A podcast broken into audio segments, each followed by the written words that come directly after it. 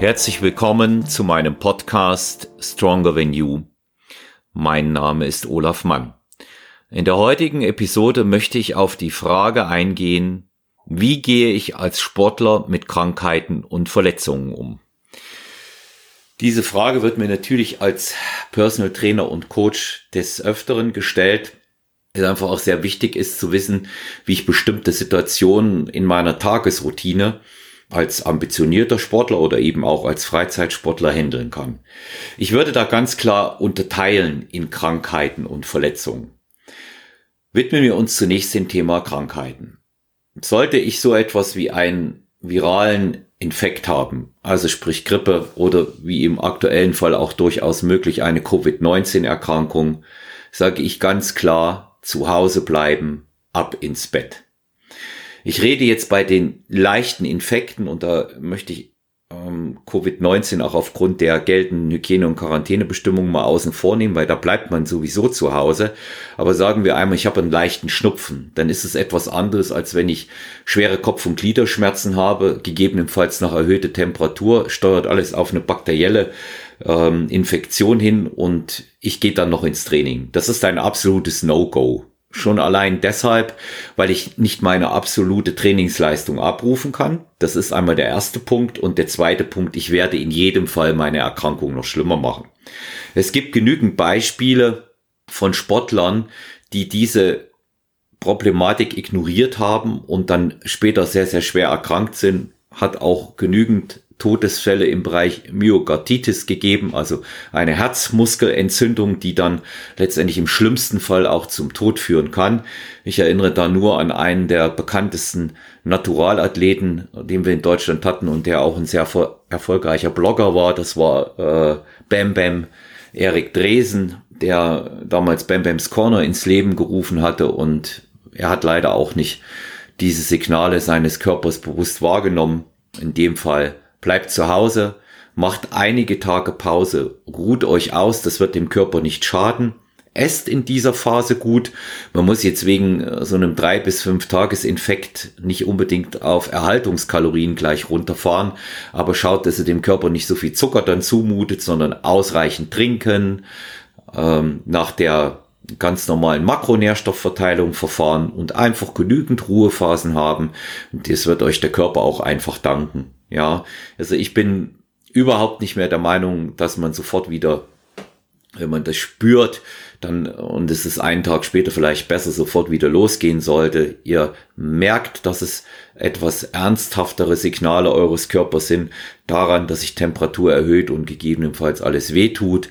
Auch bei starken Halsschmerzen, starken Husten gehört ihr ins Bett. Schon allein deshalb, weil ihr das anderen Studiomitgliedern gar nicht zumuten dürft und auch könnt, dass ihr dort rumhustet und andere ansteckt. Und wie gesagt, Covid-19 nimmt dort noch einmal eine besondere Rolle ein. Hier gelten die Quarantänebestimmungen und wenn man dort positiv getestet ist, muss man zu Hause bleiben, gegebenenfalls auch, wenn man einen Kontakt hatte. Wie sieht es mit Verletzungen aus? Ja, das ist natürlich die große Frage. Was mache ich, wenn ich eine Verletzung habe? Wie trainiere ich? Und diesem Thema wollen wir uns mal etwas genauer und intensiver heute widmen.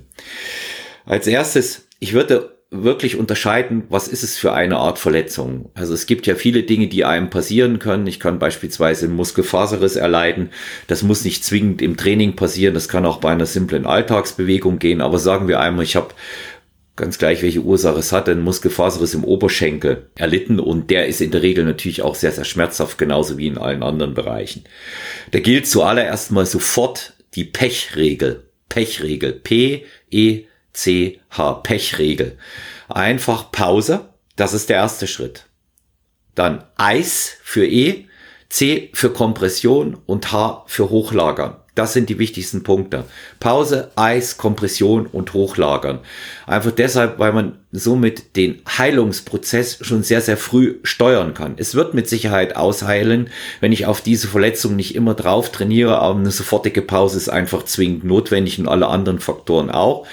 Die Verletzung wird sich nicht in dem Sinne ausbreiten. Die da üblichen Einblutungen Sprich, Hämatome ähm, werden nicht so groß ausfallen und ich werde auch nicht so ewig daran laborieren, dass ich dann gegebenenfalls 14 Tage oder drei Wochen Pause machen muss. Wenn es gut läuft, kann man dort nach fünf bis sieben Tagen wieder trainieren.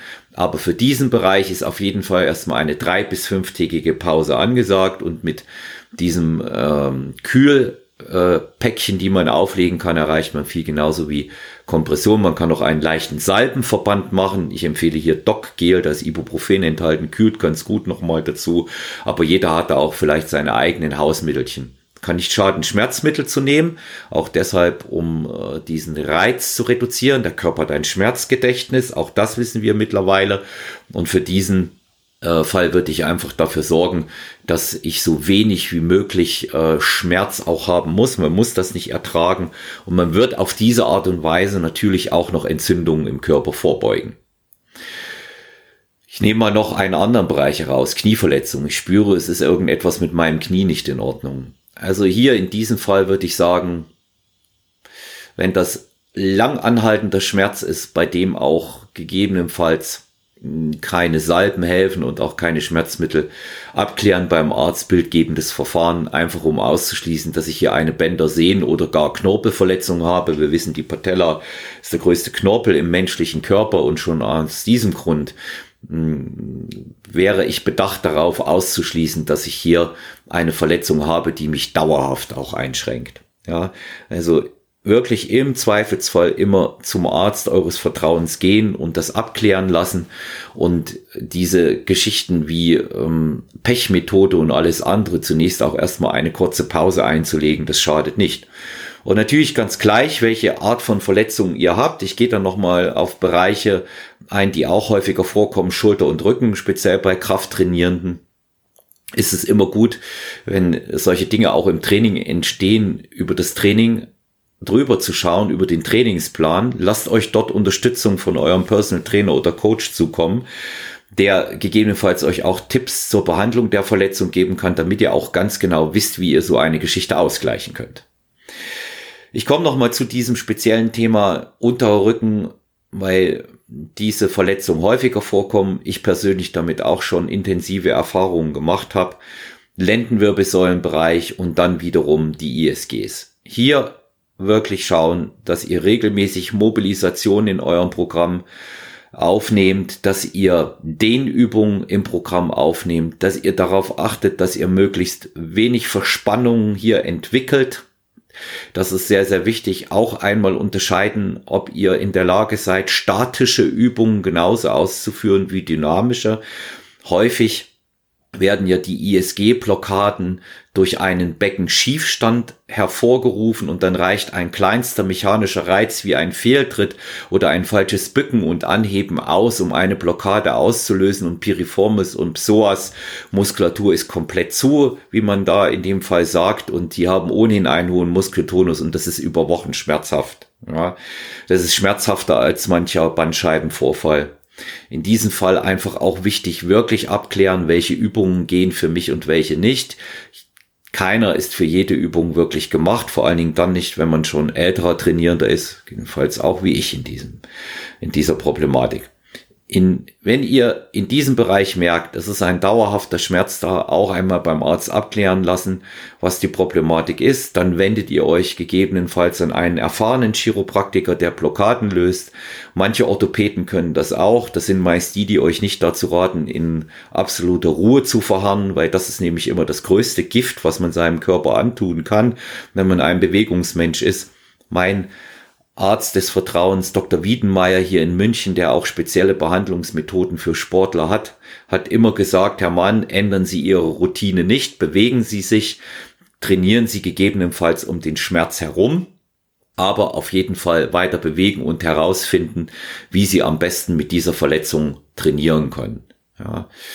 Schulterverletzungen, ja, haut natürlich im Oberkörpertraining rein, weil bei fast allen Übungen braucht man die Schulter irgendwo und auch hier schauen, bei welcher Übung tut's mir tatsächlich weh, welche erhöht den Schmerzreiz und dann würde ich diese Übung auch für einen gewissen Zeitraum einfach herauslassen und hier mit Stabilisationsübungen arbeiten, sprich einfach den Übungen mit den Gummibändern beispielsweise vom Bankdrücken machen oder auch ähm, mit der Schulterinnen- und Außenrotation sich beschäftigen. Das heißt, dass ich also die Rotatorenmanschette entsprechend auch mobilisiere und dehne.